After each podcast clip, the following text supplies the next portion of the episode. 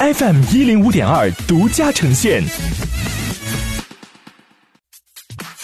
好奇心日报，News Online。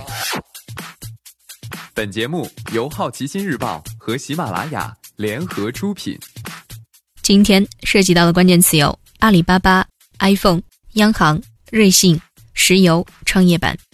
阿里巴巴宣布对淘宝天猫总裁蒋凡的处理结果。经过一周多时间的调查，阿里巴巴周一宣布，蒋凡没有参与阿里巴巴投资如涵控股的决策，和如涵控股主要员工张大奕及其店铺关联活动、营销等经营领域没有利益输送。但阿里巴巴表示，因为蒋凡个人行为对公司声誉造成影响，所以取消其合伙人身份，职级降一级，公司内部记过，扣除上一年所有财务激励。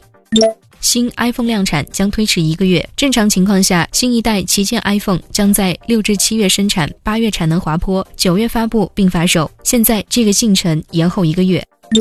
央行一季度反洗钱罚款超过一点八亿元。财新原因指优咨询的统计，二零二零年一季度，全国三十八家央行分支机构对九十三家反洗钱义务机构及相关责任人开出九十四笔反洗钱罚单，处罚金额共计一点八三亿元。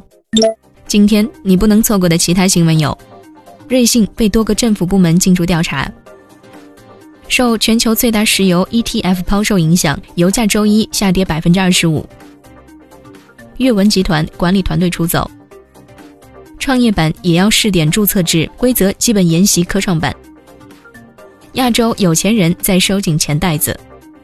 以上就是今天好奇心日报 New Sunlight 的全部内容。也欢迎你把刚才的收获告诉周围的朋友。